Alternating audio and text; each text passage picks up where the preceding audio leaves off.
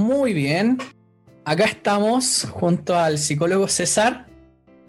Querida comunidad, bienvenidos a nuestro programa Psicocrecimiento, en nuestro primer capítulo, donde abordaremos temas esenciales respecto a la adolescencia, lo que es ser adulto joven en tiempos de pandemia. Inmediatamente, apenas surgió este tema por redes sociales, pensé en César, un psicólogo tremendo profesional, ha dado charlas, ha implementado talleres, es muy creativo en su labor, tanto a nivel nacional como internacional. César ha, estado ahí en muchos conversatorios con varios colegas, con fundaciones y corporaciones. Así que vamos a iniciar nuestro primer programa. Te damos la bienvenida, César. Bienvenido. Hola, Ricardo.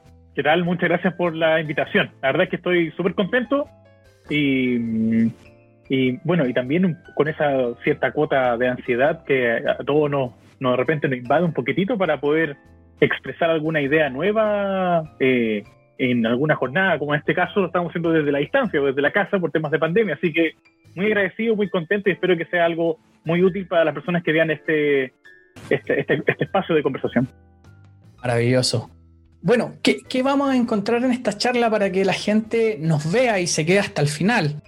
Vamos a hablar sobre un tema esencial que es la adolescencia y lo que es ser adulto joven en tiempo de pandemia. Para eso César también nos va a narrar sus tiempos, su experiencia personal de lo que es ser adolescente, ya su periodo en la, enseñanza básica, su periodo en la, enseñanza media, en la universidad. Posteriormente vamos a ir al tema central, vamos a ir a este, a este tema que nos conlleva, qué, qué efectos psicológicos podría generar el confinamiento, la, la, bueno, el tema del COVID, la pandemia, ya en nuestros jóvenes. Y adicionalmente a eso, tratar de ponernos en su lugar, hacer una pequeña reflexión y, brindar nosotros un aporte en esta línea. César también es un especialista en el ámbito de la inclusión, así que también lo vamos a integrar para que eh, estén ahí pegaditos a lo que va a ir recomendando nuestro profesional invitado.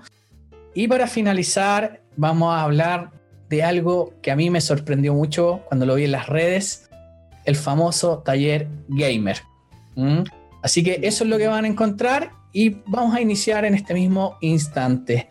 Así que César, como ya lo mencioné en la introducción, cuéntame cómo fue tu adolescencia, de dónde nace, de dónde viene mm. César Madrid antes de ser Bien, psicoterapeuta. Sí, oye, pero qué, buena pregunta y, que, de buena manera eh, se plantea, ¿ya? ¿Pero por qué? Porque habitualmente la gente lo asocia directamente a, por ejemplo, al rol profesional. Hablemos desde la profesión, ¿no? Como si uno solamente fuese un profesional, así como que nació siendo algo en particular, ¿no? Pero para uno llegar al punto de la profesión en particular, tuvieron que ocurrir una serie de cosas. Yo habitualmente le digo a mis pacientes que son las historias de uno mismo que llevaron a que ciertas consecuencias eh, tomaron un rumbo para que estemos frente a frente hoy día conversando, por ejemplo. Así que efectivamente, ¿qué, pasó? ¿No? Hay muchas cosas de por medio y es súper... Eh, yo siempre lo cuento, siempre trato de ir conversándolo y creo que ya de ser algo medio formal o pasé a llevar a un plano más como lúdico, ¿no? Maravilloso. Eh, al momento de expresar las ideas. Yo fui desde muy chiquitito, bueno, ya vamos a ir en detalle con algunas cositas que hay por acá, que yo siempre me cargo de simbolismos, que creo que el ser humano está lleno de símbolos también, ¿ya? Pero desde muy chiquitito yo no fui muy bueno de, de tener amigos. Yo era bueno para el deporte, para el fútbol, para la pelota, para los videojuegos. Pero tenía solamente mis amigos del pasaje y los amigos del colegio.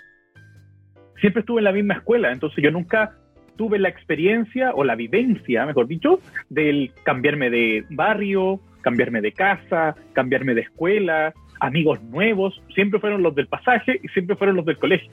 Entonces, en esa, de esa manera creo yo que tuve, eh, no tuve la experiencia del que es llegar a un lugar nuevo y crear nuevamente amistades. Las tuve desde chiquitito y de, de hecho hasta el día de hoy tengo los mismos vínculos con alguno que otro compañero del colegio desde su rol profesional y uno que otro amigo del pasaje que ya no vive en el pasaje que donde viven mis papás hoy en día.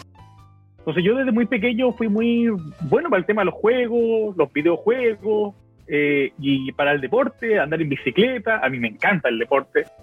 pero fue bien interesante que, por una parte, mis gustos y mi forma de hablar, porque desde muy chico fui como muy particular para hablar, hablaba como muy formal. Ah, mira. Era por un tema de, cultura de mis papás. Mi mamá, asistente social, mi papá, eh, ingeniero en construcción, por ejemplo. Desde ese mm. plano, entonces tenían un lenguaje muy simpático con el que tenía que conversar constantemente. Y creo yo que fue el modelo de crianza que me dieron el que me llevó a que cuando yo tenía que conversar con niños o con niñas, por ejemplo, o adolescentes, era como, qué raro este cabro. pero era, era, como simpático, pero qué raro. Y como, como eso te fue construyendo y, y, también en la línea que te fuiste especializando y, en la que más veo que te apasiona muchísimo, que tiene que ver con el TEA. Ah, eh. Sí, y, y, y, y sin querer queriendo, porque bueno, nosotros tenemos el gusto de haber compartido varias cátedras, varios cursos y eh, haber estado coincidiendo en, nuestra carrera profesional. Pero nunca apareció el tema de la inclusión, el TEA o el mm. autismo en mi periodo de pregrado, por ejemplo, en mi, carrera de estudio. Hasta muchos, muchos años después, muchos años después. O sea, de, em, hecho, si, nosotros vamos a, nuestra época de, de, niñez y de adolescencia, especialmente en la adolescencia, tampoco era un tema que se conversaba en el colegio. ¿ah? No, no, no, estaban estos programas de integración que en el fondo igual promueven esta inclusión con una educación, también con una preparación al entorno ¿ah? Del, ámbito académico y escolar. Sí, yo recuerdo que efectivamente en, mi adolescencia eso era eh, nulo, ¿ah? nulo en los colegios. Oye, y, ¿Notaste alguna complicación con todas estas características que mencionaste en, la enseñanza básica, por ejemplo? Mira, en la básica no, porque como yo era el que tenía siempre la primera consola, tenía la primera consola, Mira, el chiste de, mis amigos porque iban a la casa. Mira. Por ejemplo, a diferencia de hoy en día, uno puede jugar en línea a kilómetros de distancia. Antes, para poder jugar con alguien, tenía que ir a la casa de esa persona o esa persona a la casa de uno. Y ahí recién pude jugar en dos players, por ejemplo, con un amigo. Y caos era cuando habían muchos amigos y, el, típico que, era más bueno no pasaba el control mm. y, el otro que era perdía siempre, el que no le tocaba nunca. Entonces, desde chico nunca tuve el conflicto porque yo más encima andaba con mi consola para todos lados. Entonces yo iba a cualquier parte con una caja, con mi consola, y era como, ah, qué buena, Nintendo, Super Nintendo en ese entonces. Mm. En la adolescencia sí tuve ciertos como conflictos por un tema propio de la etapa de desarrollo, y también por mm. las cosas que a mí me interesaban, a mí me gustaban. Para mí fue como más complejo el tema de, del, mundo del adolescente, eh, de, ese mundo de que muchos padres temen, eh, que a mí no me pasaba, por ejemplo, porque mi gusto era estar en casa, eh, compartir con mis amigos de siempre, con los que hacía deporte siempre, entonces, y nos conocíamos desde chicos, teníamos los mismos gustos. Pero en la infancia, como tal, eh, por ejemplo, si uno pudiera como dejarlo en una categoría de rango etario, preadolescencia de 8 a 12. Entonces yo hasta los 12, en infancia y preadolescente, hasta los 12 años, eh, estaba dentro de un plano muy común y corriente, creo yo, con muchos chicos y chicas donde podíamos, podíamos jugar, compartir y conversar. Pero en la adolescencia se puso más intensa ahí la situación. Mm. ¿Y cómo, lograste sobrellevar ese, esa, esa intensidad? Mm. Bueno, yo de chico, eh, y es bien divertido porque a mí me pasa que hay gente que dice, no me cree, la, ser bien, honesto en este tema.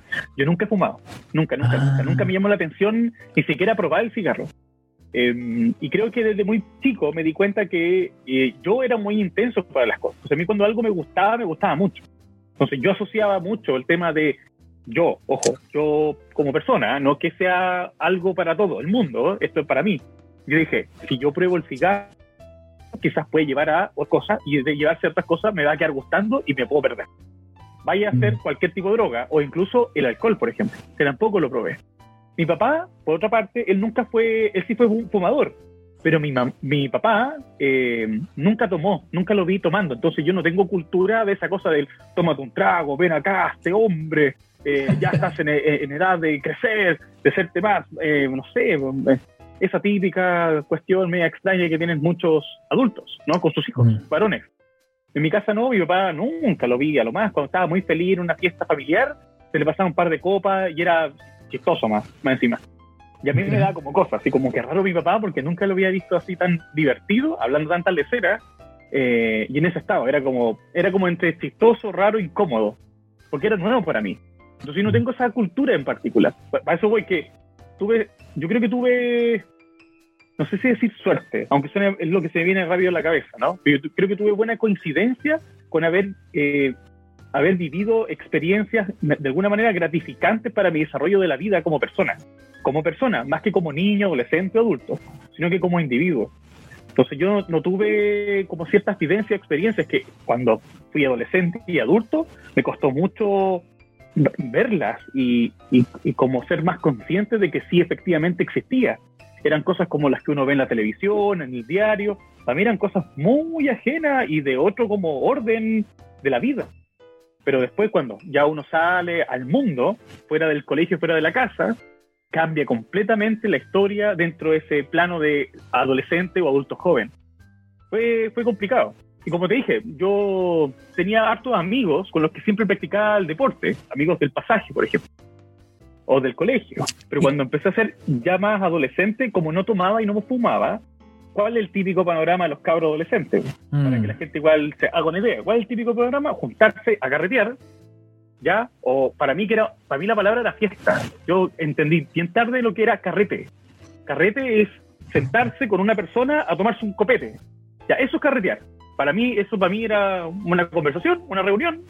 Pero ya esas palabras así, porque como no tuve esa experiencia y no me gustaba, yo toda esa energía la dirigía, como bien dije, en los juegos, dibujar, pintar, pensar. Era súper bueno para leer desde chico. Eh, era como medio, ah, es como bien eh, lo tradicional, que por así decirlo, de un adolescente, como que no lo viví, como que no me llamó nunca la atención. Juegos de mesa, me encantaban las cartas, cartas Magic, Pokémon, por ejemplo. Era como bien mm. ñoño, por así decirlo, era súper, súper ñoño, pero bien como proyectado lo que quería hacer. Yo, cuando estuve en octavo básico, y con un video de un profe de religión que coincidentemente era psicólogo, yo supe después que era psicólogo, para mí siempre fue el tío Martín, era el profe de religión. Vi, y ahí dije, yo quiero ser psicólogo, pero me llamó la atención porque en el video de alguna manera se entendía que uno, estudiando esa carrera profesional, podía entender cómo se mueve un otro. Así como si va para allá o para acá, va a pensar esto o esto otro. No es que sea un pitonizo o un adivino, pero me llamaba mucho la atención el cómo poder saber qué hacía un otro respecto a ciertos patrones comportamentales, por ejemplo, o ciertos procesos cognitivos en particular. Y era como, ¡guau, qué interesante! desde chico. Y ahí me quedé con la idea de ser psicólogo, por ejemplo. Es, interesante como, esta visión de, de construcción, ¿ah? ¿Ah? desde distintas miradas, como que te fueron formando y te fueron alineando a, a lo que eres hoy día, a nivel profesional. Es súper interesante. Oye, eh, César, eh, me llama la atención, y de hecho algo que, que hace un par de días eh, me empecé a cuestionar, y de hecho se lo dije a mi pareja, le dije, claro, un tema súper importante es la adolescencia y los adultos jóvenes, especialmente los que están entrando a, la universidad o se están titulando, están en examen de grado, que, tienen ciertas ansiedades y ciertas angustias respecto a, justamente esto, al teletrabajo, cómo estudiar desde el ámbito digital, desde la distancia. Se sienten ahí con algunas herramientas un poquito bajas.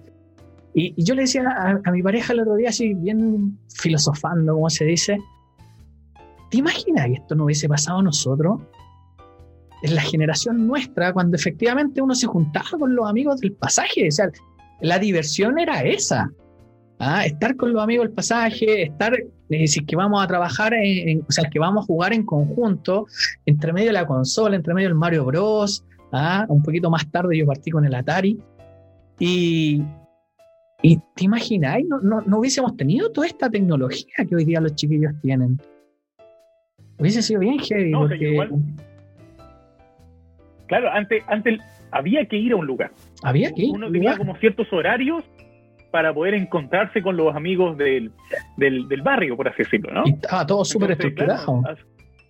Claro, entonces a cierta hora yo no como que no andaba con alarmas ni nada por el estilo, ese se escuchaba el grito nomás. En mi caso era como César, tenía que volverme a la casa a tomar once, por ejemplo. Yo calculaba, ah, ya, estamos entrando en la hora de la oncecita, el grito, ojalá no me llamen, y tenía que saber entender.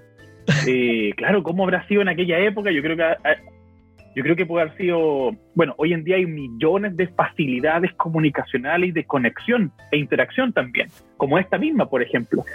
Y antes no existía nada de esto, o sea, si la internet era con el cable del teléfono, y más encima era un internet súper lento, que uno bajaba una imagen o un video o una canción, y se demoraba horas o días, ahora con un puro clic se da vuelta una, una, como una especie de carga que dura, ¿qué? Dos segundos, uno, dos, dos segundos más o menos, antes demoraba horas y días.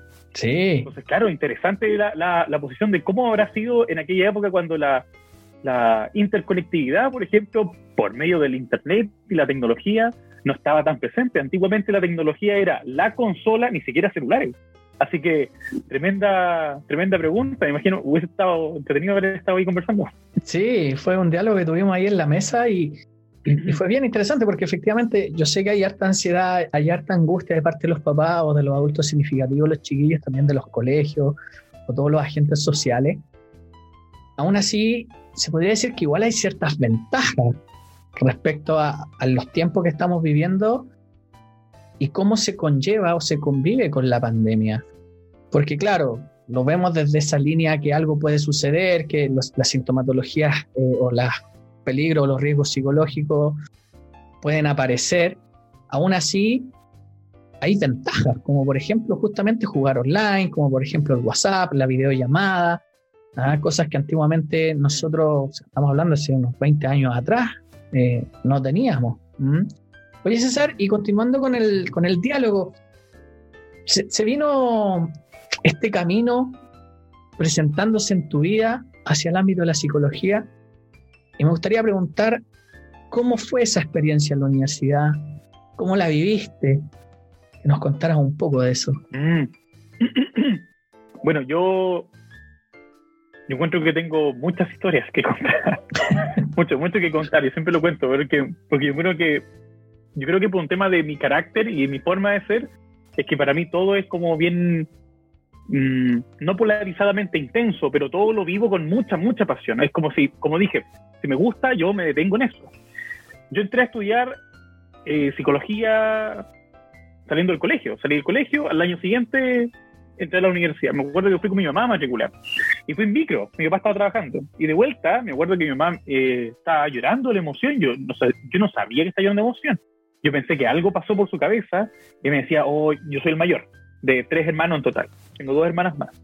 Entonces yo decía, wow, yo nunca me imaginé este momento, así como que mi hijo mayor esté entrando a la universidad.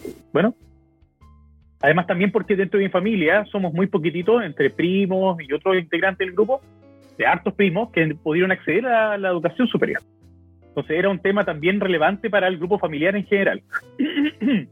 por el lado de mi mamá, que era donde yo tenía mayor vínculo, porque con el lado de mi papá había uno que otro contacto, pero un vínculo bastante acotado, casi nulo. Y, con, y además era el primo mayor. Entonces yo era el primero, por el lado de mi papá, en entrar a la universidad. Y por el lado de mi mamá, no recuerdo qué número, tercero, cuarto, por ahí. Pero era igual un antecedente no menor. yo entré con muchas ganas, Ricardo. Yo, yo, yo entré y, bien divertido. Yo entré con la idea freudiana, yo creo que a todos nos pasa, ¿no? Que asociamos psicología a Freud. Entonces yo, yo creo que todos tenemos esa eh, idea de caricatura, así como del tipo pensando siempre constantemente, agarrándose la barbilla, el paciente ahí en el diván, y con un lenguaje muy lento, o esa onda. Y claro, la universidad se rompió por completamente conociendo la, la gama de, de caminos psicológicos.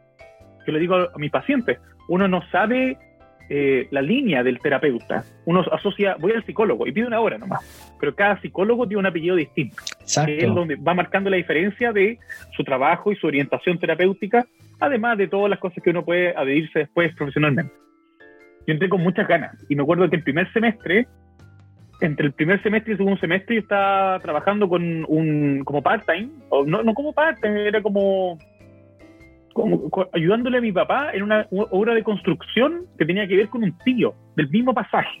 Yo le digo, tío, a los papás de mi amigo le digo, tío, que es un clásico que tenemos. Clásico de los 90. Hoy en día no es, claro, no es nada, nada familiar ni cercano mío, más que el tío que vive dos casas más allá, ¿no? Entonces me pasó que estaba trabajando con ellos y en el Museo Recoleta Dominica. Y por un accidente que hubo, de un mal manejo de algo en particular, a mí me cayó un fierro en el pie Eh, me cayó en el pie y, perforó el pie. Entonces, eso me llevó a que yo no estuviese mucho tiempo en la universidad. Mi papá, yo no me acuerdo mucho, pero mi viejo me decía que eh, yo lo único que me preocupaba, porque yo iba y estudiaba. Iba para allá, estudiaba. No trabajaba tanto, era como una ayuda muy mínima. Era para ganarme un par de lucas nomás.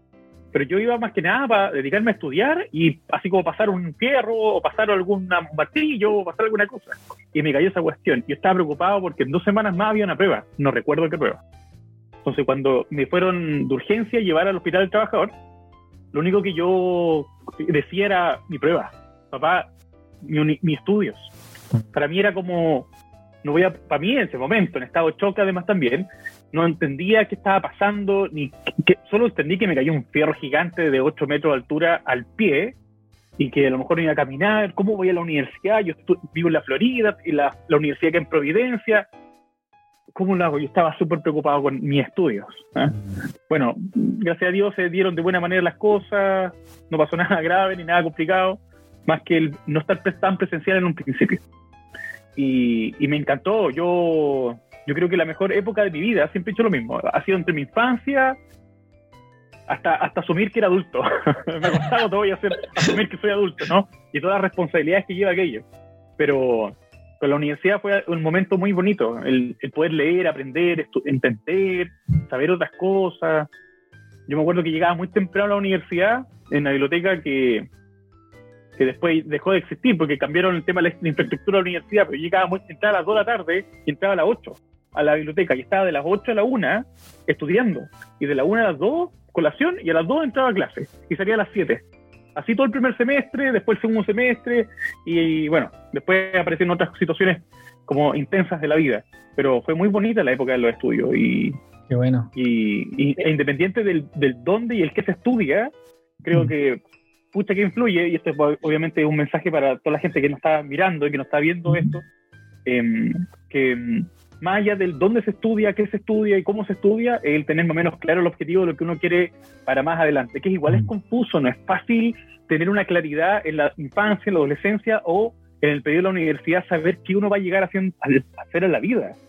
Yo en la universidad nunca supe de TEA y hoy en día soy especialista en el área. Mm. Yo nunca me hubiese imaginado salir del país, por ejemplo, en, por alguna intervención gracias al tema del TEA me pude permitir conocer algunas partes de, de Chile y fuera del país también.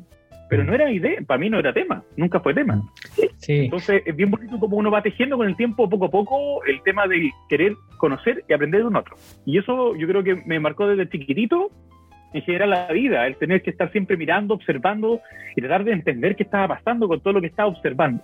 Yo creo que es un gusto muy de uno. También. Es súper interesante porque si bien se te fue mostrando el camino, ¿ah? eh, no, estuvo ajeno de complicaciones, ¿ah? de esto que se te cae en el fierro. Eh, te, escuchaba ahí con la preocupación, con, la angustia de, y también con la responsabilidad que, que, conlleva a mucha familia clase media, media baja, ¿ah? en esos años de eres el primer integrante de la familia que va a entrar a la universidad. Entonces, mm. esa angustia, esa preocupación es como lo que están viviendo hoy día también los adolescentes o algunos adolescentes y también algunas personas que están entrando y saliendo de la universidad. Y aquí vamos a entrar al segundo tema en particular. Desde tu experiencia, César, y desde lo que te llega en consulta o en tus talleres, en tus cursos, ¿cuáles crees tú que son las complicaciones que están atravesando las familias que tienen hijos adolescentes? Y también, una segunda pregunta, de estos mismos adultos jóvenes ¿ah? que están iniciando su época universitaria ya desde el aula virtual y también los que están haciendo prácticas también desde el aula virtual, que, tienen muchas inseguridades. En resumen, son dos preguntas. ¿ah? Me gustaría que, partieras con la primera, ¿ah? desde tu experiencia en la consulta y estas familias. Mm. Yo creo que, bueno, yo tengo en periodo de pandemia, está hablando del año pasado, mm. yo me atrevería a decir más desde el estallido social, 2019 en adelante. Como que ahí hubo una modalidad de, intervención eh, no menor, no menor en cómo mm. poder atender y entender muchas, muchas, muchas cosas. Mm. Eh, tanto para mí como una bofetada, así como a la realidad y, al país. ya tener una, una, una, visión y una mirada de cómo se mueve el país y entender otras realidades y necesidades de las personas y de las familias también. Realmente pasa que por uno también, por estar, según el modelo de crianza que uno tiene, como que también se va estructurando y se va moviendo desde ese punto, hasta que conoce otras realidades. Yo me he dado cuenta, eh, querido Ricardo, que la incapacidad de la comunicación, la conversación y la expresión de emociones es el gran conflicto que hay hoy en día dentro de los grupos familiares. Antes papá trabajaba eh, de lunes a viernes, si es que no de lunes a domingo, de 8 a 6, 7, si es que no más tarde. Entonces papá no estaba muchas horas en casa. Mm. Por otra parte, la mamá, que puede estar en casa, o también la mamá que puede haber estado trabajando, eh, no tiene muchas horas de comunicación con el papá. Tomando este ejemplo, ¿vale? Este es un ejemplo uno. Y además los niños o los hijos estaban en el colegio casi todo el día. Mm. Entonces, las horas de conversación eran en relación a la ropa, así como la ropa hay que lavarla, hay que dejarla al hotel, los estudios, hay que dejarlos, oye, tus tareas, que notar las notas, eh, tomar oncecita, ducharse, acostarse por el otro día. Y así era todo. Y ahora tenemos que nos vemos todo el día. Mm. Nos vemos y compartimos todo el día. Antes un desayuno apurado a la escuela antes, si es que tomaba desayuno, también, al colegio, a la universidad, eh, en la pega, no, me voy temprano, pues si no me van a echar de la pega, tengo que llegar temprano y tomo desayuno ya, si es que tengo el desayuno. O sea, es una realidad de movimiento, en particular donde en estricto rigor la familia, creo yo, no tenía el espacio del ser familia. O sea, decíamos que éramos familia porque había una esposa, había un esposo, hijos, ¿ya? O esposo, esposo, o esposa, esposa, va a depender de quién esté apreciando y disfrutando este espacio de conversación que estoy teniendo con Ricardo, ¿ya? Independiente del formato tradicional, para que la gente pueda entender de que no me estoy cerrando a una línea, sino que se entienda más o menos el punto a lo que quiero llegar. Que en definitiva es que la dinámica de la familia, o bien se hablaba más de casa que de hogar, que es muy distinto hablar de casa y de hogar.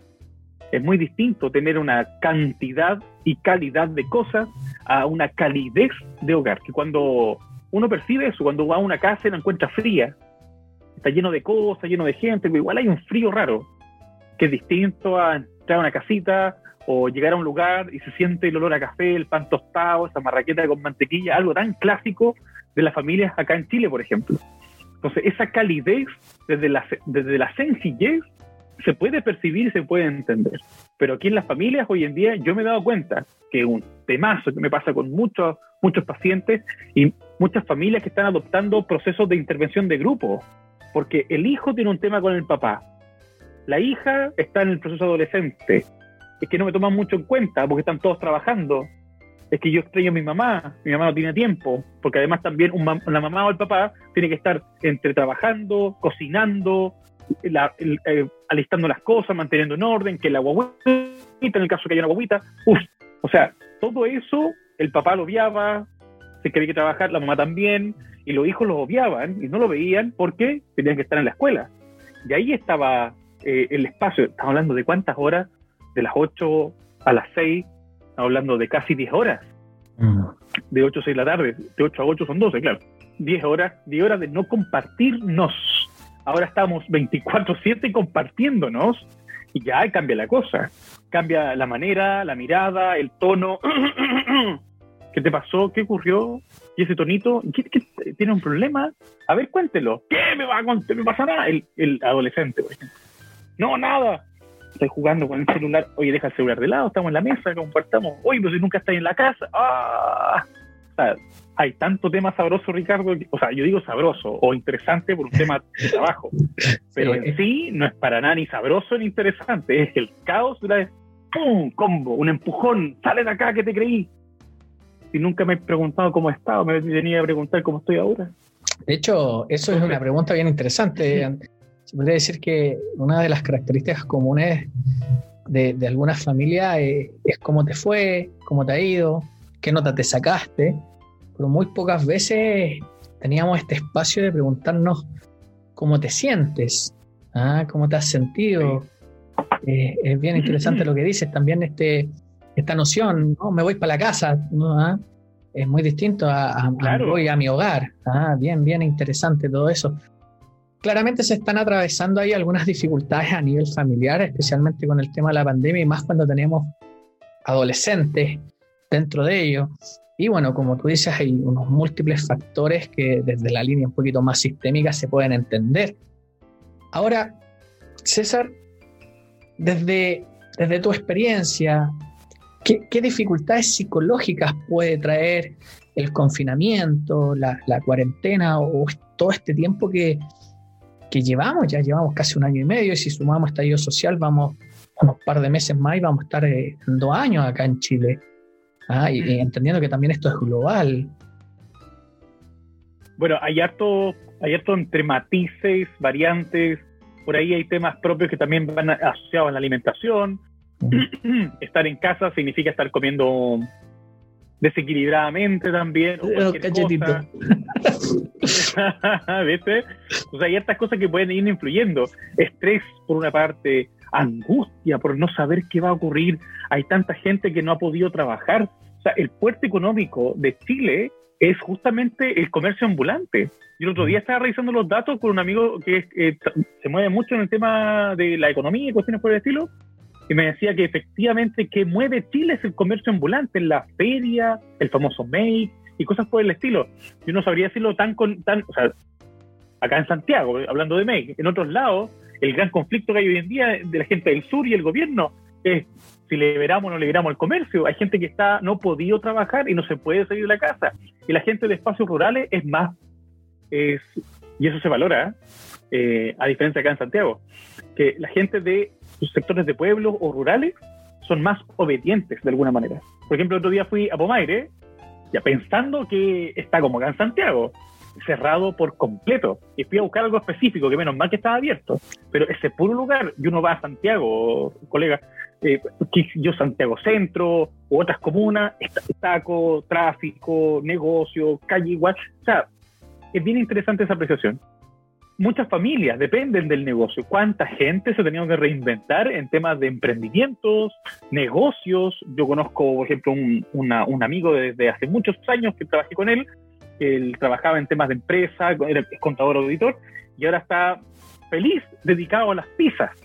Un rubro total y completamente distinto. Hay algunos que se han ido reinventando. ¿ah? Es, bien interesante.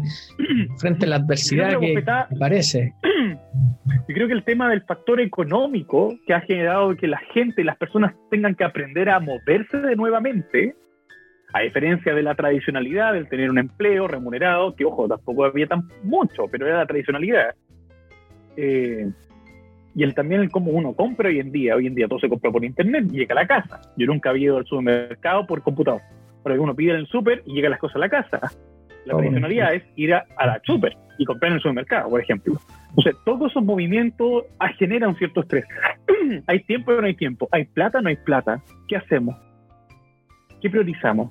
Las cuentas, la luz, el agua, la comida, el gas. Hace frío mm. ahora. hay una serie de cosas que influyen mucho en el movimiento de las personas que gatillan además también el tema del factor pandémico, que no te puedes mover y no puedes hacer tus cosas habitualmente y no tienes la libertad de poder hacer tus cosas o lo que tú tenías pensado hacer también, producto de el tener que estar confinado en casa y con estos juegos que nos tienen de repente para arriba y abajo, de que hay cuarentena, hay cuarentena, que sí, que no, que estos salen, que estos entran, que para acá, que para allá. Mm.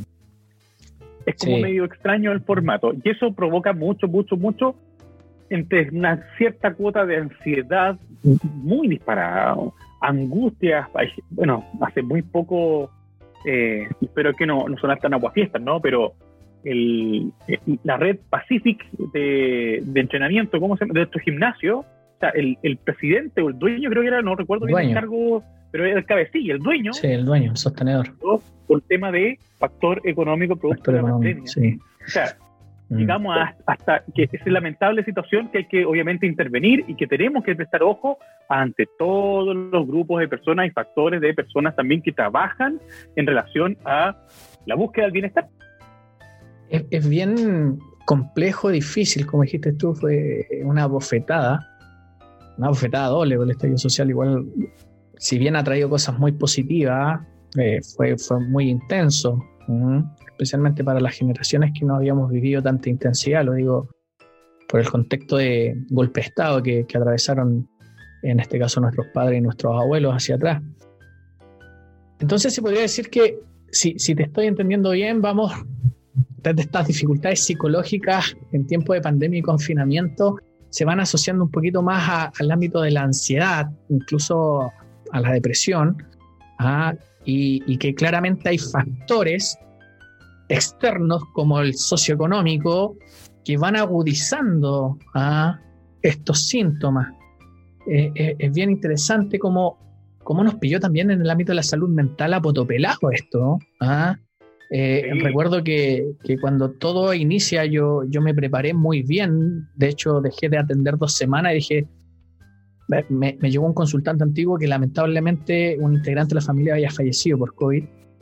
Yo atendía a la familia completa ¿ah? desde la terapia familiar y resulta que había fallecido ¿ah? el papá.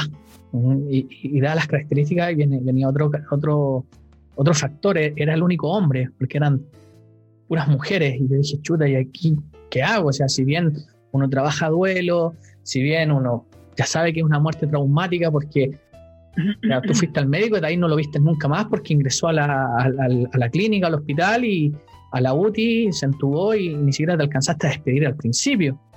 Entonces hubo un periodo de, dos semanas que yo traté de prepararme muy bien, no, no atendí, no hice nada, leí mucho, me pagué unos cursos, hablé con varios colegas y dentro de esos, esas redes que uno tiene, llegué a un curso que hizo la, Universidad Católica y había una, una colega, una profesional que trabajaba en el sistema público y ella decía que no, habían protocolos para esto.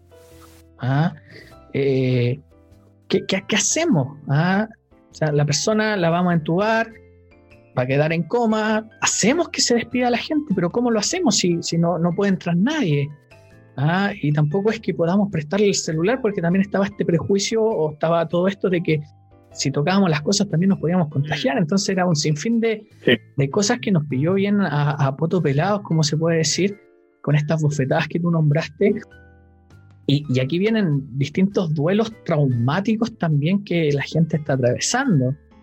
¿Ah? Y, y, hablamos también desde el estrés postraumático, repitiendo un poquito la, la, frase que, ojo, que, que, el chileno estábamos acostumbrados a eso a nivel social, no, no, lo hablamos con orgullo, pero es como que nosotros estamos acostumbrados a los terremotos, a los tsunamis, ¿ah? y... Sí, tenemos como una cierta costumbre biológica del desastre. Exacto, del desastre, claro. Al desastre y, y, el caos y querernos mucho, amarnos mucho y tirarnos para arriba. Exacto, entonces aparece esto y claramente la salud mental lo vivió muy distinto porque por primera vez desde mi experiencia y también desde lo que conversaba con varios colegas, es que nosotros estamos insertos en el trauma. Mm. ¿Ah? Nosotros estamos también dentro del trauma. Es distinto cuando llega alguien mm, que, falleció o, estamos atravesando por un momento desastroso a nivel social, pero nosotros estamos adentro. Entonces también teníamos miedo, ¿ah? también nos pasaban cosas, también se nos, se nos pudo haber ido alguien cercano a nosotros. Entonces estuvo esta preparación y, por eso te hacía la pregunta. Y yo creo que, de hecho, también fue una pregunta que se le hice a mi pareja. Mi pareja es como la, ah, la, que me escucha. Y, y, al principio me parecía, me parecía, no sé si fue impresión mía, César, incluso de repente todavía lo siento como que nos preocupábamos mucho del trabajo, nos preocupábamos mucho de, del tema económico, nos preocupábamos de muchas cosas, pero no se nombraba mucho a los niños. ¿Ah? Mm. De hecho, la vacuna va asociada directamente a personas más adultas. Ahora recién se están integrando niños de 12 años en adelante. Y, y aquí viene una cuestionante que, que me gustaría poner sobre la mesa. Específicamente, en los niños, en los adolescentes, ¿qué crees tú o desde tu experiencia que pueda estar, que pueda estar ocurriéndoles a nivel psicológico hoy en día con todo este encierro? Bueno, primero hay que igual ubicarse de alguna manera en la edad que tenga el niño. Por ejemplo, mm. un niño de tres años es un niño pandémico. Porque casi dos de los tres años, dos de. oye, qué interesante, no lo había visto de esa manera. Mi, mi, hija chica tiene dos y medio, sería. Oye, no lo había visto, no lo había asociado. Por ejemplo, ahí, viene un factor bien primordial, que el tema de la interacción social con otros. O sea, la interacción con otros niños de su mismo rango etario, si no es por sala cuna, jardín infantil o alguna experiencia, alguna red social, por ejemplo, cumpleaños, que tampoco se pueden hacer cumpleaños, o bueno, eh, uno tiene, eh, está todo, cumple con todo el régimen de, temas médicos correspondientes, podría haber alguna alternativa, pero no era como antes, que había una fiesta para todo el mundo. Ahora, sí es que, a distancia, eh, que es como lo más próximo, pero dependiendo de la edad en la que se encuentra el niño, o la niña, o el adolescente, es bien interesante la apreciación de cómo afecta, por ejemplo, en estricto rigor, el impacto de la pandemia. Por ejemplo, en el caso de mi hija, que está justo en un periodo de transición de la adolescencia a de niñez a adolescente, de perdón, de preadolescente a adolescente, donde por excelencia el tema de interacción, de la interacción con un otro, es clave, no lo ha podido vivir. El niño, los niños más chiquititos, por ejemplo, eh, cuando la costumbre era salir y jugar, hoy en día no pueden salir y jugar. ¿Qué es otro niño? Yo creo que va a ser como medio, como me imagino como una película de alienígenas, así como, hoy tú eres de verdad, eres otro niño, y tienes piel y carne, y se, se escucha, oh, otro niño, va a ser interesante. Mm. Y no deja de ser menor con este pequeño ejemplo nomás, de un niño de tres años, por ejemplo, que no tiene más interacción que con la mamá, el papá, el hermano, la hermana, qué sé yo, la familia directa, cuando eso no es toda la interacción, pero pucha que importante la interacción que nace desde la dinámica familiar hacia el mundo, por ejemplo, primero la familia y luego para afuera, mm. termina siendo eh, un, digámosle, un palazo al desarrollo propio de la vida, a lo que estábamos acostumbrados, e incluso nosotros como profesionales, a poder sugerir. A mí me preguntan, ¿qué puede hacer mi hijo? Cuando antes la sugerencia era buscar algún taller para que pueda asistir una de las tantas herramientas existentes era buscar una alternativa típica. Algún taller de deporte, algún de artes marciales, algún taller de algo donde tenía que ir a algún lugar, en tenía que ir a algún lugar en particular e interactuar con otros chicos, otras chicas. Hoy en día eso no existe, eso no está. A menos que la, la escuela tome esa decisión de generar un tipo de intervención para su alumno. Perfecto. Oye, César, eh, discúlpame que, te interrumpa, pero hay algo que me llamó la atención que, tiene que ver con, con, esto, con este, esta terminología que usaste de niño pandémico. Y, me hizo sentido porque efectivamente mi hija tiene dos años y medio y ella muy naturalmente a donde va estira sus manos para el alcohol gel, ah, especialmente cuando tenemos que salir al supermercado o algo. También abrimos la puerta y ella inmediatamente pide su mascarilla eh, eh, es bien interesante. Y también el, cómo se podría decir que viéndolo desde el ámbito positivo, hemos ido aprendiendo a hacer hogar ah, con esta pandemia. Y se me viene a la mente el golpe que puedan recibir estos niños al momento que volvamos a una normalidad en que tenemos que salir a trabajar. es, fuerte. O, trabajar, o incluso los niños que, disculpa, yo digo, pero el otro día, eh, por ejemplo, eh, llevé a mi hijo a conocer su escuela por fuera. Pues no la conoce. Es una escuela nueva. Tiene uno que otro conocido con el que simpatiza en sus clases online. Yo le dije, bueno, él conocía la escuela, pero justo un día estaba por ahí cerca, le dije, ¿quieres recordar cómo era tu escuela? Porque él se acordaba de su escuela anterior. Y cuando llegamos fue como, no, esta no es mi escuela. Claro, porque tenía en mente la escuela anterior pero ni siquiera conoce su escuela. O sea, ¿cuántos niños hoy en día no conocen su escuela? ¿Cuántos adolescentes egresaron del colegio sin egresar de la escuela? En este claro. salir del colegio. El típico ritual de los aplausos de los de todos los niños del mm. colegio despidiendo al alumno cuarto medio no existió. Los profesionales que egresaron también, por otra parte. Mm. El primer trabajo, el, tu primer empleo, eh, tu primera práctica. Todas esas cosas son bien interesantes que hay que apreciarla. Hay gente que las tiene ya medianamente acostumbradas, hay gente que se ha ido adaptando poco a poco y hay gente que le ha costado un poquitito el tema de la adaptación. Pero bien como tú dices, hay un tema que se ha aprendido a hacer familia. Exacto. yo creo que Exacto.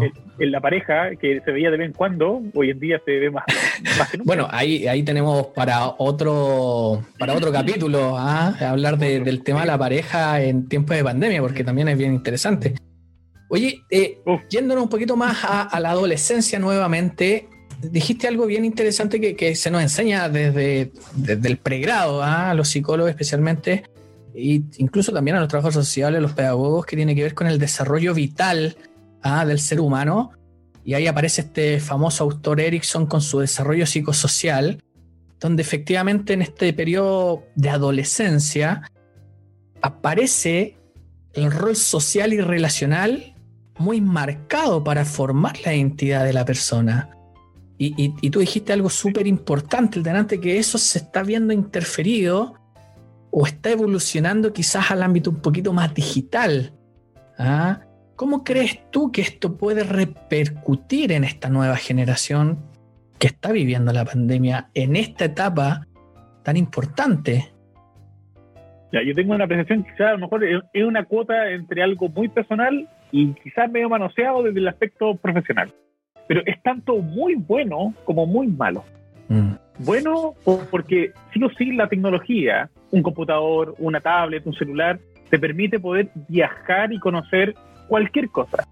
Hoy en día han aparecido un montón de youtubers, un montón de videos, un montón de modalidades de poder conocer y saber nuevas realidades de otros países, de otras partes del mundo donde uno puede estar invirtiendo días, mejor dicho, horas, en poder averiguar, conocer y aprender nuevas cosas. Pero el tema aquí, que va relacionado con lo que hablamos un ratito atrás, con el tema de la familia, cuánto yo, mamá, papá, sé, superviso de lo que ve mi hijo o lo que ve mi hija. Mm. La tradicionalidad de la mala comunicación va a permitir que un celular o un computador o el, el el computador, la televisión está inteligente, Smart TV, por ejemplo, eh, y otros modelos de tecnología sean eh, el papá que entrega la información de conocimiento. ¿Cuántas veces? Yo creo que a nosotros nos pasó mucho que cuando no sabíamos algo, ¿a quién acudíamos? Al papá o a la mamá. Pero los jóvenes hoy en día no acuden a uno, sino que acuden a las pantallas, al mm. Google, al YouTube. A mí me ha pasado en sesiones que eh, los chicos le encargan a las mamás el que no saben de lo que está hablando porque no son creadoras de videojuegos, por ejemplo. ¿Qué vas a saber tú si un juego es bueno o es malo? Si tú no haces videojuegos, validando un otro por sobre la mamá o el papá. Y eso pasa por un tema propio de dinámica familiar, porque pucha qué importante la familia. La familia es clave. Eh, César, eh, se me viene a la mente esto de, la influencia, ¿ah? ¿Ah? estos famosos influencers que también están muy de moda, y que, están llegando para quedarse. ¿ah?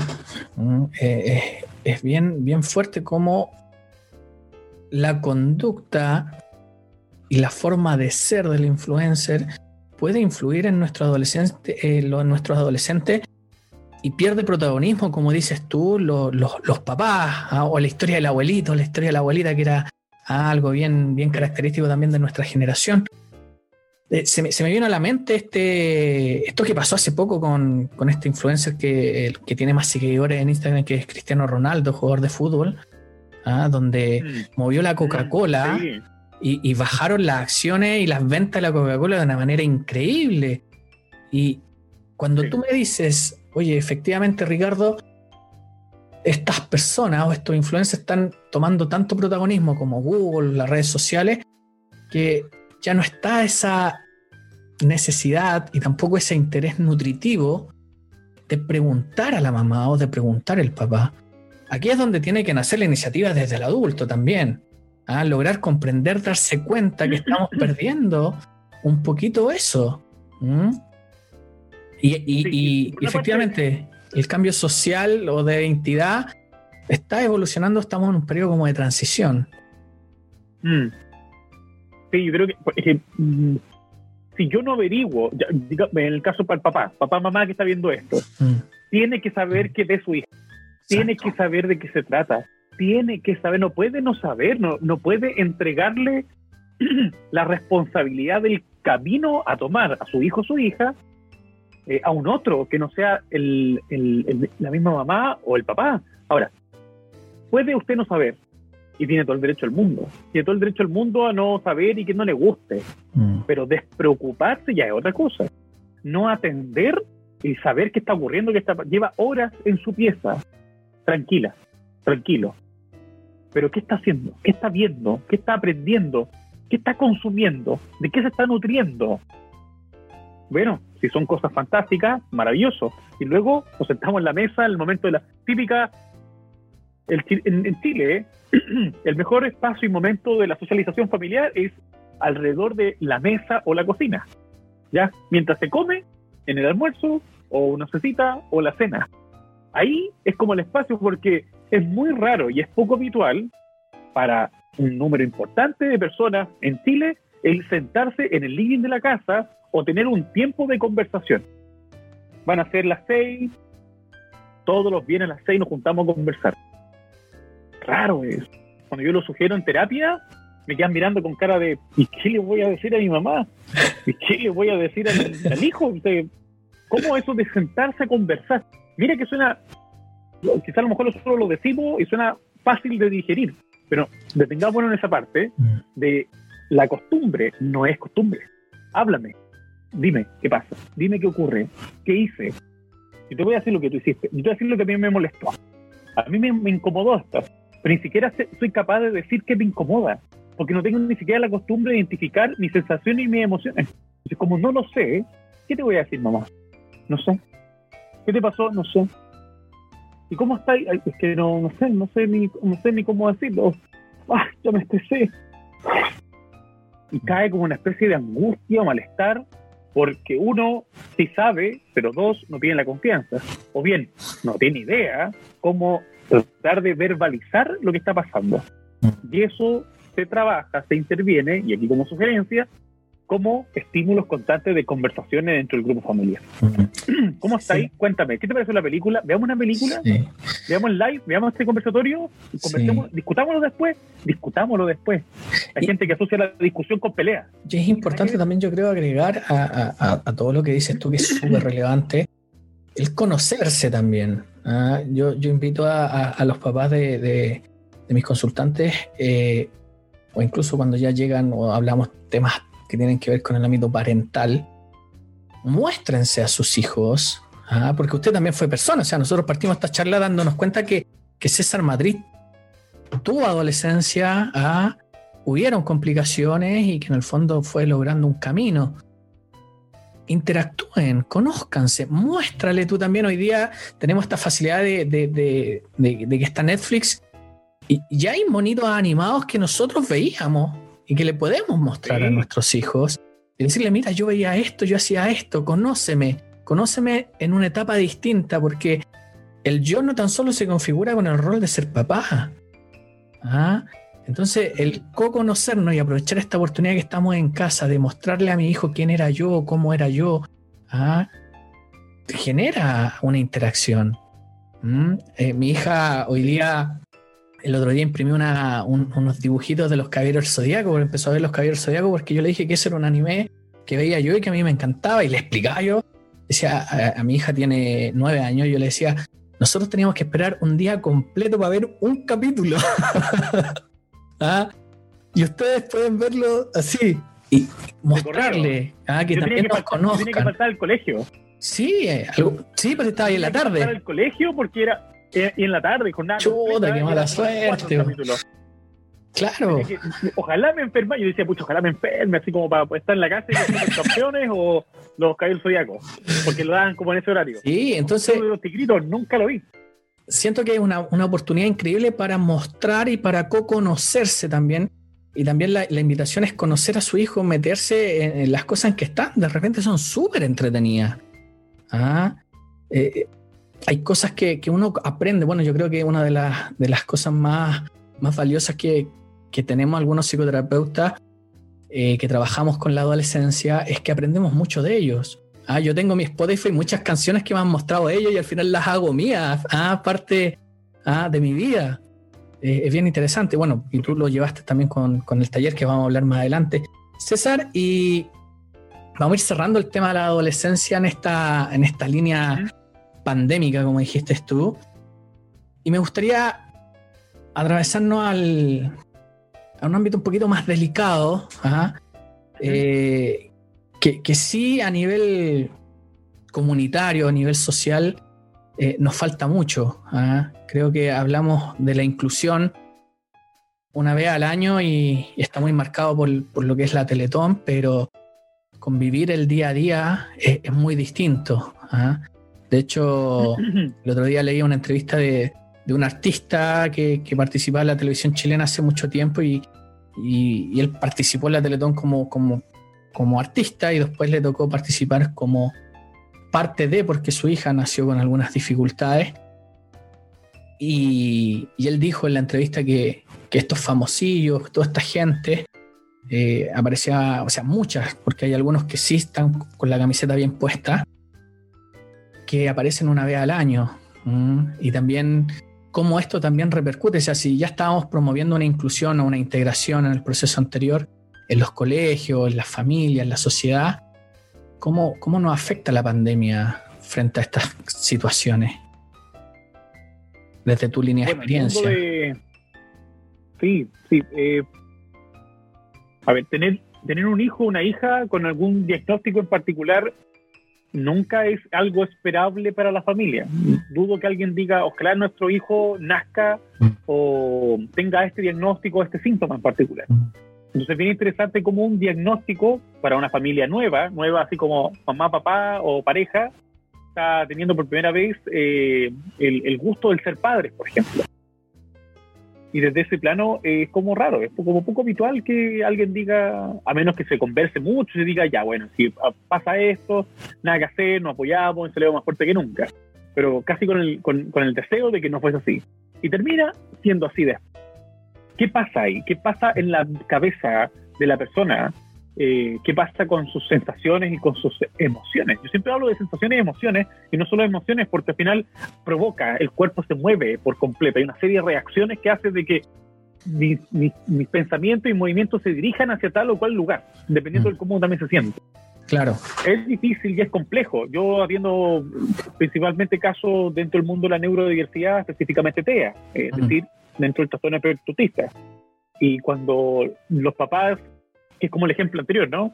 Eh, los papás salían a trabajar, eh, los papás salían a trabajar o los hijos iban a la escuela, había otro adulto responsable. Hoy en día, mamá y papá o la gente que está en casa, los adultos que están en casa, son los responsables de todas esas necesidades, de todas. Y además, educarlos o ayudarles en sus tareas del colegio o si es que va a la escuela, porque en el caso de que tenga una educación especial, cambian totalmente las reglas del juego es complejo, no es fácil. Y no es fácil porque como sociedad y como país vemos al que no es normal, supuestamente, el que no está dentro de la moda en realidad, ¿no?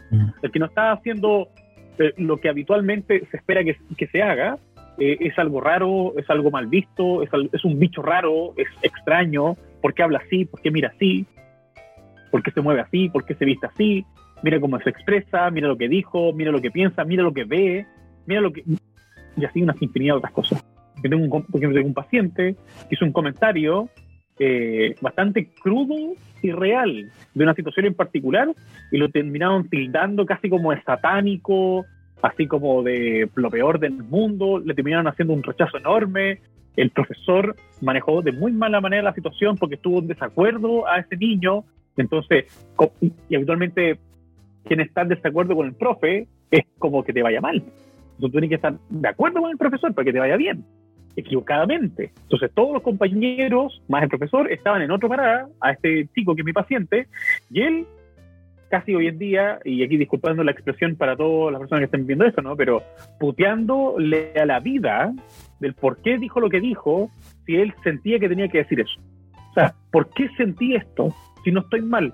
Lo busqué, lo conversé con mi papá, lo conversé con mi mamá, lo conversé con mis hermanos mayores, lo conversé con usted y a mí, eh, Ricardo, para mí era un tema muy así como nada.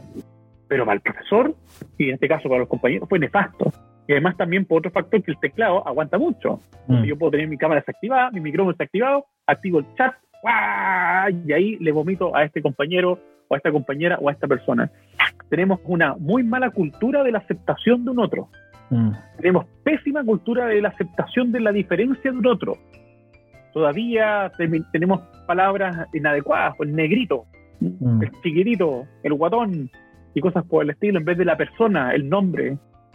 Yo en Fundación Estea, por ejemplo, suelo mucho decir, por ejemplo, que no digamos mire, aquí te presento a mi hijo, él tiene autismo. No, o él es autista, más allá del tiene o es. Sino que acá está, Juanito, te lo presento. ¿Para qué colocar el parte antes de la herida? Y eso pasa en las familias, dentro del trastorno espectro autista, porque la tendencia al ser golpeados por la sociedad es mucho más habitual que el ser contenidos por la sociedad. Entonces es más fácil colocar el parche antes de la herida con el tema en la presentación de aquí te presento a mi hijo, mi hijo es autista, es para que, ah, tengas un resguardo automáticamente. ¿Y por qué tengo que tener un resguardo? ¿Por qué la persona tiene que prevenir tanto lo que hay que hacer con el otro cuando nadie debería insultar, maltratar o ver de mala manera a ese niño, a esa niña, a ese joven y a esa familia? Entonces es bien interesante bueno, aquí te tengo como para horas. Mm, sí, entiendo. Y, casos que conozco. Vamos a ir tratando, tratando de ir resumiendo el, el, tema, porque yo sé que efectivamente, de hecho, ojo, te, dejo invitado desde ya, porque vamos a hablar un capítulo entero de, esto, ¿ah? para que el público y la gente sepa que en el fondo va a ver después más adelante si César, si César acepta nuestra invitación, eh, hablar completamente de esto. Oye, César, ¿y qué, pasa en la mente de, los chiquillos? Tú que estás ahí en consulta día a día o desde la psicoteleterapia, ¿ah? ¿Qué, ¿qué, te dicen ellos? ¿Qué te cuentan ellos? ¿Cómo viven esto que está pasando? Bueno, recordemos que mi altísimo porcentaje de pacientes son pacientes TEA. Y para ellos el tema de la interacción social es el gran conflicto de la vida. Es decir, mientras menos interacción social yo tenga, mucho mejor.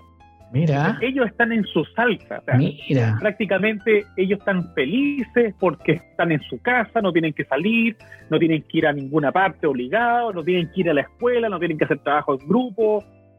O sea, todo lo que tiene que ver con la interacción social, que es el gran conflicto para los pacientes TEA, en este caso ellos están contentísimos, pero no así uno que otro paciente que por un tema propio de su etapa de desarrollo es necesario, como por ejemplo, me pasó una vez en un taller que una niña quería hablar del pololeo porque terminó con el pololo.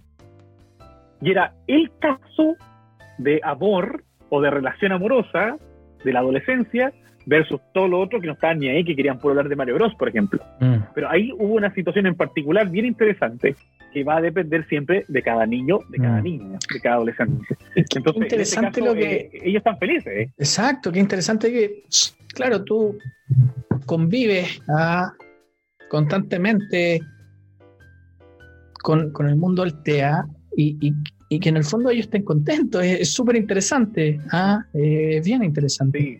Oye, César, disculpa, disculpa que te, para poder dale, algo chiquitito. Es que al, yo me atrevería a decir que más del 90% está feliz, pero hay otro claro. que chiquitito no lo está tanto porque el salir a caminar era su panorama. El salir mm. a, con la mamá por un helado mm. era el panorama. El salir y compartir, el salir y ver, el salir observar. Como son personas que tienen ciertas capacidades sensoriales que están muy, muy bien desarrolladas, el tema de los colores, texturas y, la necesidad del querer interactuar como con la naturaleza también es otra realidad que le está pegando a un grupo porcentaje chiquitito de, de los chicos que yo habitualmente veo, porque para ellos era algo súper obvio y esperable. Y así, de hecho, la gente que, que, está viendo esto pueden revisar de la siguiente manera. Ustedes se meten en comisaría virtual, por ejemplo, ¿ya? eh, también lo pueden confirmar ustedes, ya para que vean que no es eh, un capricho desde mi punto de vista. Y la única persona o las únicas personas que tienen un permiso exclusivo por un tema de salidas fuera de casa y aparece exclusivamente en la página de comisaría virtual son las personas que están dentro de el área de la neurodiversidad, específicamente el trastorno espectro Es decir, tienen un permiso especial. ¿ah? Entonces, eh, ¿y eso a raíz de qué? porque de repente el estar encerrado provoca una sensación de malestar. Y es necesario ir a dar una vuelta, el pasear o algo por el estilo. El animal también salía a pasear con su mascotita, algo muy interesante eh, y, que habitualmente tenían siendo las mascotitas los mejores amigos y los mejores aliados dentro de la dinámica de los grupos familiares y los niños y las niñas dentro del trastorno efecto O sea, el no poder salir incluso hacer eso era un que está dentro de la rutina y como los pacientes TEA son súper rutinarios por lo general, el salir era una rutina y el no poder hacer su rutina es sinónimo de crisis y caos y conflictos propios para la persona. Entonces, ahí está, si alguien lo quiere chequear, puede revisar y va a aparecer ahí exclusivamente y específico para ellos. A, mí me encantan los datos, ¿ah? los datos, ¿ah? el tips ahí. Yo sé que, que, de repente hay personas que están lamentablemente con muy poca experiencia y, yo sé que tú tienes mucha trayectoria. Y decir estos pequeños tips, especialmente para la gente que, que, está recién partiendo, que tiene poca experiencia, le, les hace mucho sentido. ¿ah? Y, tampoco ellos tendrían por qué saberlo. Entonces, que, que se dé esto, a mí me encanta, o sea, es, maravilloso. Eh, estoy totalmente de acuerdo contigo, efectivamente, eh, me imagino que tiene que haber un porcentaje que claramente no está de acuerdo, especialmente por el tema de su de sus rutinas, ¿ah? el tema de, las cositas que, que, los movían antiguamente, eh, antes de la pandemia, con el entorno, ¿ah? más que con el aspecto social. Eh, César, eh, efectivamente tú, mencionas que hay personas que la están pasando bien en esta línea, porque efectivamente están ah, en, su, ah, ¿cómo se puede decir? Su salsa. En su salsa, bien, un muy buen término.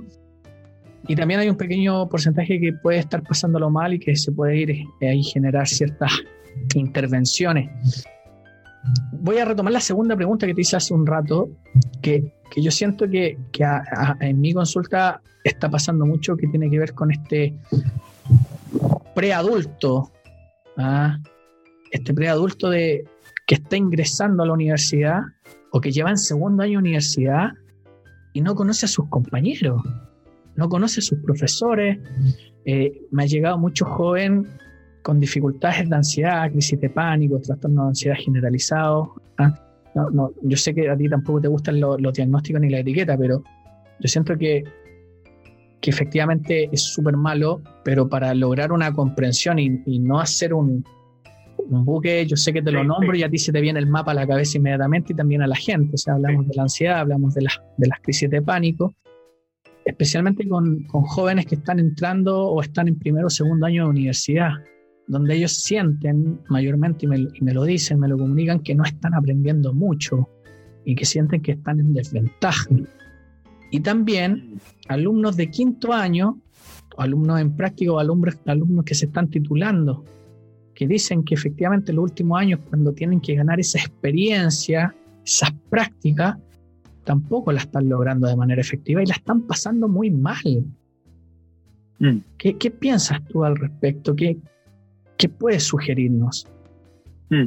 Bueno, hay que partir de, eh, creo yo, sí o sí diciendo que esto no es para siempre, esto no es mm. eterno, de que ha sido medio tedioso, sobre todo desde, en el caso de nuestro país, octubre, porque el, como que el encierro de nosotros nace como en ese periodo de fecha, ¿no? 2019, con el tema de estallido social, de ahí para adelante como que ya empezamos con el tema de los toques de queda, cosas por el estilo. Mm. En otras partes del mundo aparecen los toques de queda, producto del tema de la pandemia y ciertos estructuras de horario y libertades, por así decirlo. No es para siempre. Va, esto va a terminar, se espera que sea muy, muy, muy, muy pronto, muy pronto. Ojalá sea, este ojalá, sea un par de meses, ¿cierto? Pero eh, hay que decir sí, porque hay gente que dice, pero ¿cuándo va a terminar esto? Ojalá va a ser siempre, voy a estar siempre aquí. Eh, cuando el cuerpo te llama y te pide también salir y compartir, hacer deporte, sería dar una vuelta, ir a compartir con ese amigo con el que yo conocí tanto tiempo atrás, tomar un cafecito, un trago, quizás y compartir una, una comida, qué sé yo. Sí o sí, hay, que, hay que recordar que esto no va a ser para siempre. Creo yo que el primer como puntapié de sugerencias, ¿ya? Y desde ese otro punto de vista, creo yo que a quienes, que igual va a depender de, va a depender de la persona eh, en, el, en la etapa en la que se encuentre. Por ejemplo, para ese alumno que está en segundo año de carrera, eh, que quizá a lo mejor la carrera de dos años y medio, tres años, cuatro años, cinco años, por ejemplo, igual es importante ir identificando esas cosas. Mm. Eh, el hecho de que sea un profesional donde estuvo con meses o años eh, sin ese roce social constante de interacciones para arriba y para abajo, no quiere decir que se transforme en un mal profesional. Y que, de, dicho sea de paso, yo creo que si llegásemos a una encuesta menos rápida, yo creo que más del 90%, de, nuevamente, me atrevo a decir lo mismo, de los profesionales aprenden más una vez que egresan. Entonces, bien interesante ese aspecto. Uno aprende mucho desde el punto de vista teórico, que puedes comprar los libros, puedes leer infinitamente, pero la práctica en sí no te la va a entregar, así como la práctica de tu rol profesional no te la va a entregar en estricto rigor la universidad, te la va a entregar la vida una vez que tú egreses. Así que para ese alumno que está cursando hoy en día una carrera, que está terminando la carrera o que está en su práctica profesional, que termine el ciclo como corresponde, que se dé el tiempo de pensar que la vida de alguna manera eh, está siendo tomada con ese curso en particular por producto de la pandemia, pero eso no es toda la vida. La vida tampoco va a empezar ni va a terminar en, con temas de pandemia, aunque muchos dicen hay un antes y un después a nivel mundial. Sí, está claro, pero desde un punto de vista profesional, eh, te van a tocar muchas pegas, te van a tocar muchas experiencias, por ahí se dice que el profesional una vez egresado, después del después de cinco años, como que le toma ya el ritmo y el training del rol profesional en sí. Es difícil, por ejemplo, en el caso de nuestro rubro, yo creo que qué bonito quien se siente psicólogo recién egresado, ¿no? A mí me pasó, yo me sentía psicólogo, pero yo creo que recién ahora como que estoy entrando un poquitito en el, en el movimiento más allá, después de 10 años. Entonces, es bien interesante ese aspecto. Eh, importa mucho lo que uno quiere, cómo uno quiere terminar también siendo en esta vida. Bueno, ahí vamos a hablar de temas demasiado humanistas, creo yo, demasiado transpersonales, puede ser. Sí, pero yo sé que, también te apasiona mucho esa línea. Mm. Que, no se sientan mal ni incómodos porque hemos invertido dos años de nuestra vida en aprender desde casa. Yo encuentro maravilloso el hecho de no exponernos también a que nos pasen cosas terribles o nefastas, eh, bueno, vaya a saber quién, qué cosa, ¿no?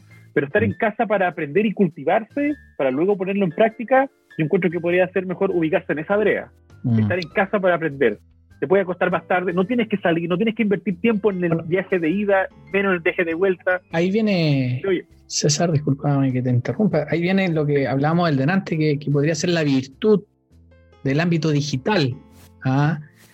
Eh, si bien desde la adolescencia o quizás desde la niñez hemos ido perdiendo nosotros los adultos el protagonismo y los chiquillos encuentran más información o aquello que quieren saber en la, en la web o en la red, se podría decir que también podríamos ver el lado más del vaso medio lleno, se puede decir, especialmente con estos jóvenes que, que podemos ser autodidactas en los tiempos de hoy. A diferencia de los tiempos nuestros, como a ti te pasó, o sea, tú tuviste ese accidente y al tener ese accidente sonaste, pues no, no, no, no, es que en el fondo te metieras a internet y, y pudieras ah, descargar la clase ah, o ver la, clase en vivo, ¿cachai? Como se puede hacer hoy día. Ah, o sea, imagínate a nosotros si nos hubiese pasado, que es la interrogante que, que delante trajimos a la mesa, si nosotros hubiésemos vivido esto eh, hubiesen sido dos años perdidos de clase porque no hubiésemos podido ir a clase. Y no habían aparatos para grabar la clase o para estar haciendo esto. Hoy día justamente tenemos esta posibilidad de comprar libros digitales, descargar el PDF, a preguntar, llamar, contactar, o estos mismos videos que nosotros estamos teniendo. En YouTube hay mucho, entonces se podría decir que ahí viene el aspecto positivo de este búsqueda del conocimiento autodidacta, Ah, que, hoy día es, bien, bien bonito y bien interesante. Oye, César. yo creo que para, poder complementar esta parte chiquitita, mi, hermana está terminando la carrera de gastronomía. Y yo le dije un día, así bromeándola, ¿no? Le dije, oye, ¿y cómo te evalúan el pan duro que te, que te quedó? O cómo te evalúan, por ejemplo, la carne que se ve bonita, pero. Sabor es distinto, claro. sabor? Claro, entonces me dice, no, si es sabido que en ciertas carreras, en ciertas profesiones, el tema de la pandemia ha sido un, caos en materia del proceso evaluativo y el tema de, en, estricto rigor, de cómo aprender el profesional. Pero recordemos que, y también para las personas que están en, carrera, pucha que importa lo que uno vaya a querer terminar siendo después. O mejor no sé si la palabra es terminar siendo, sino que más bien lo que uno quiere ser en la vida. Un buen profesional no va a depender tanto de cuánto en estricto rigor tú puedas aprender en casa y no en la universidad, porque al final es casi lo mismo pero obviamente que se agradece la interacción con el profe, la pregunta, esa sensación, o sea, que el cuerpo viva, tu cuerpo viva esa experiencia de aprendizaje, también es relevante para un tema pro de práctica profesional y de desarrollo profesional. Pero la vida después de esto va a seguir continuamente y vamos a poder echarle para adelante. Creo yo que lo mejor que hay que hacer ahora es casi como, como, invernar, así como aquí está medio, como invernar en casa y aprender, aprender, aprender, nutrirse, aprender, nutrirse mucho, nutrirse mucho para cuando aparezca el movimiento de poder salir, ahí ya salir con todo. Buenísimo. César, y viendo este lado positivo tecnológico, eh, quiero ir al, último punto, ya vamos a ir, vamos a ir finalizando. Entendiendo que está esta necesidad de relacionarse, especialmente en la adolescencia, de crear nuestra identidad en torno al otro, en la interacción, encuentro que fue genial cuando vi en las redes sociales tu taller gamer. Pescaste mm. a dos aristas, pescaste una necesidad visualizaste también algo súper creativo y súper de ahora. ¿ah? Y que ojo que muchos profesionales de distintas áreas, muchos papás o muchos agentes sociales, lo pueden ver como algo no muy positivo para ellos. ¿ah? No, pasa mucho en el celular, no, pasa mucho en esa consola, no, esto y un sinfín de cosas. Y aún así, tú creaste un hermoso taller gamer que una, satisface la necesidad de sociabilizar. Dos, mm. tú te introduces en ese mundo junto con ellos, que eso es muy interesante. Y tres, se provoca ¿ah? Ahí un sistema nutritivo, moderno o postmoderno, ¿ah? casi algo artístico, diría yo. Mm. Cuéntame un poquito de eso. Bueno, eso nace, yo creo que uno, algo que nos, da, nos ha dado como beneficio la pandemia, a pesar de todo lo malo que también ha provocado, ¿no? El hecho del poder estar en casa y compartir y conversar mucho con la familia. Yo he sido gamer desde chiquitito. Yo he sido muy bueno al tema de los juegos, los videojuegos desde muy chiquito. Mi primera consola me la dieron a los seis años. Eh, y desde antes ya era muy fanático porque jugaba Atari Nintendo en casas de personas que tenían esa consola, yo no tenía.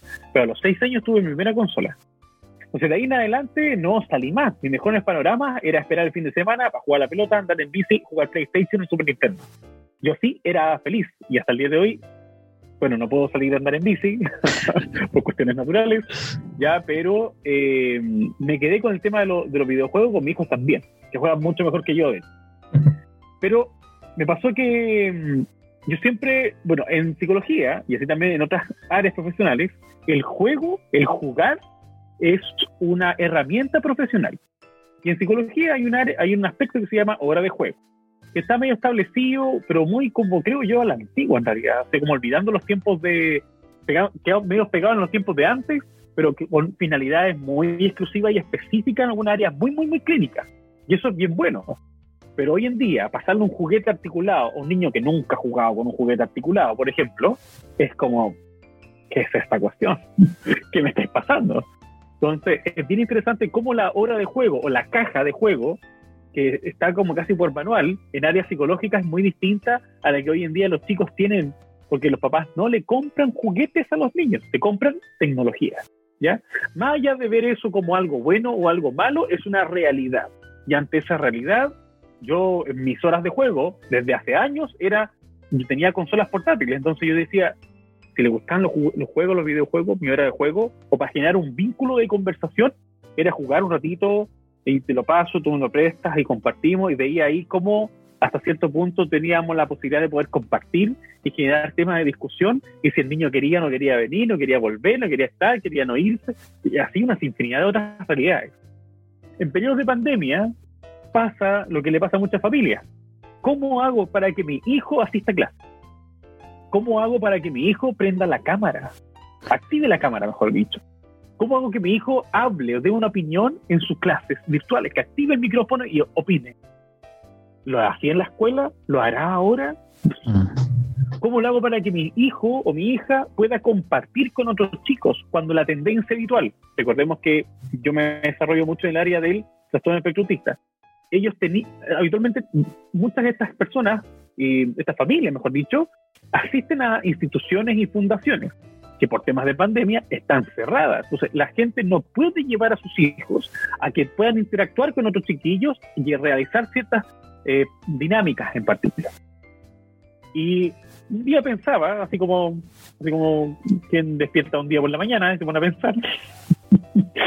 y dije, bueno, si lo conversaba con mi señora igual.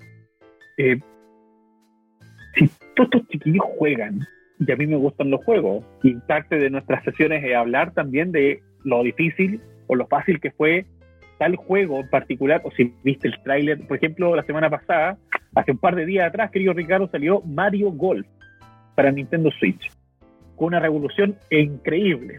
Entonces, yo te acabo de decir un dato, pero los chiquillos que van al taller gamer, por ejemplo, se saben con lujo de detalle cada cosa en particular, la comparación de una consola con otra, las partes internas. Son una enciclopedia de conocimiento en base a la tecnología. Y ahí fue cuando yo dije, voy a hacer de que la necesidad de mis pacientes y de instituciones y fundaciones que yo conozca se pueda unir en un espacio fijo durante un mes. Así como que voy a hacer un taller de un mes. Porque no había pensado en hacerlo para. Eh, para mí era como un taller nomás. Creé el diseño, la metodología, el tema de las clases, el horario, lo, lo promoví un, un, par de personas por aquí y por allá y se inscribió un grupo de niños.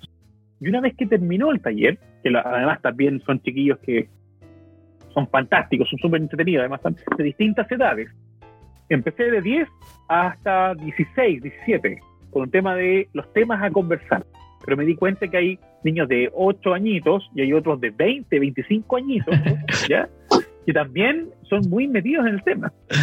Y una vez que estaba terminando el taller gamer, los papás van y me dicen, así como tío psicólogo, ¿y qué, ¿y qué vamos a hacer ahora si termina el taller? Y yo no, yo no me había preguntado Imagínate el impacto. la experiencia una vez. Claro, viva la experiencia una vez y ahora voy a volver a hacer el taller, pero con otros niños que se inscribieron en la mitad del viaje, que por cuestiones naturales, y como están en la mitad, no están aprovechando el taller entero, así que el otro mes voy a hacer un taller nuevo para nuevos niños. Y de repente, en conversaciones sale la idea de que se crea la etapa 1, como todo videojuego tiene etapas, la etapa 1 es vivir la experiencia del taller gamer. La etapa 2 es ser amigos. Ser amigos en el taller gamer amigos. Buena. Y ahí ya no hablamos de videojuegos, ahí hablamos de la vida en general. Buena. Que dicho sea paso, para que está viendo esto, el taller gamer en estricto rigor no es jugar. A mí me han dicho, ¿y a qué juegan? ¿Qué consola juegan? ¿Y cuál es la plataforma? Y aquí no hay juego. Taller gamer no se juega, es lo mejor de todo. O sea, no jugamos videojuegos jugamos a otras cosas, hablar, conversar, generar temas de discusión, cuál será el mejor Zelda de la historia. Oye, ¿será Minecraft o será Fortnite? El mejor juego para, ti, qué buena. para ti. Entonces, voy colocando ciertos temas que va dependiendo mucho también del grupo de niños en el que esté cada formato de cada, de cada mes. Porque al final terminó siendo algo que empecé en febrero, entre febrero y marzo, y a la fecha eh, están los mismos chiquillos, se van sumando. Entonces, los días sábados, por ejemplo, tengo el taller de la etapa 1, ¿ya? Quienes viven la experiencia, y los domingos son los que se van sumando. Cada mes va a un taller nuevo, y cada domingo se va sumando todos los chiquillos a ese taller y se va haciendo una comunidad donde los papás, según una encuesta chiquitita que hice la semana pasada, eh, si tenían amigos o no, eh, y si de alguna manera el taller les generó un impacto positivo para ellos como papás y, cuál era en el estricto rigor. Y todos eh, calzaron, el 100%, gracias a Dios, eh, calzó en que los chiquillos esperan el taller gamer para poder compartir de sus experiencias de la semana. O sea, ya se terminaron haciendo justamente lo que en el caso de los chicos y las chicas de trastorno espectro no tienen, que son amigos. Estos niños, por lo general, no tienen amigos por su forma de ser. Aquí todos tenemos formas de ser distintos y hablamos de todos los temas. Pelean, discuten, o sea, pelean en el sentido de que eh, hay temas inversos, a Street Fighter, Ryu versus Ken. ¿No? Yo creo que no, es que tú estás mal, no, es que tú te confundiste. Y ahí se genera un tema. Mira. Y los papás me dicen, oye, nunca había escuchado a mi hijo reírse, compartir, dar su opinión, estar tan metido, activar la cámara. Después del taller gamer empezó a activar su cámara para sus clases porque agarró confianza. o sea, yo tenía uno que otro tema ahí como para trabajar desde un punto de vista psicológico, mm. pero terminó siendo algo que hoy en día los chiquillos hasta se juntan en la semana y se juntan antes que yo entre a la sala. Y yo entro a la sala y dicen, llegó el profe. en el lenguaje, un día yo me hice una cuenta falsa para ver de qué hablaban, espiarlos, sino que me metí en la cuenta falsa porque dije, porque hay reglas, como en cada curso, cada grupo, hay reglas. Malas palabras, garabatos, ofensas, y una serie de cosas. Hay una serie de reglas que tienen que respetar dentro o fuera del taller. Y me metí con esa cuenta falsa y los chiquillos, ahí tú no sé si había escuchado que hoy en día se habla mucho del admin, de administrador, ¿cierto? Sí. Entonces, quien quiere ser líder se autodenomina admin. Entonces, en el ah. grupo ya está definido el admin hasta que llego yo, que yo soy el admin senior. Ah, mira, oye, es interesante cómo, cómo, se va generando esa estructura relacional, ¿ah? intersubjetiva, a donde todos se van nutriendo de todos. César, eh, para nosotros de verdad es un orgullo que haya sido nuestro primer invitado. Está también la invitación, después nos vamos a coordinar en, un futuro para justamente hablar de, TEA. Yo sé que es súper importante también que, toda esa información llegue a la gente. Eh, en lo personal te admiro mucho, ¿ah? sé que eres muy, muy apasionado por lo que haces, te felicito, estoy muy contento y yo creo que justamente esta digitalidad nos permite conocernos quizás un poco más ¿ah? y si la complementamos, ojalá cuando ya todo esto termine con el afecto, ¿ah? con el cariño, con lo, típico que tenemos los chilenos y los latinoamericanos, mm. sería muy, muy nutritivo. Nos despedimos, espero que les haya gustado nuestro diálogo, nuestro conversatorio. Así que César, muchas gracias Adiós. Muchas gracias a ti y a ustedes, al equipo también.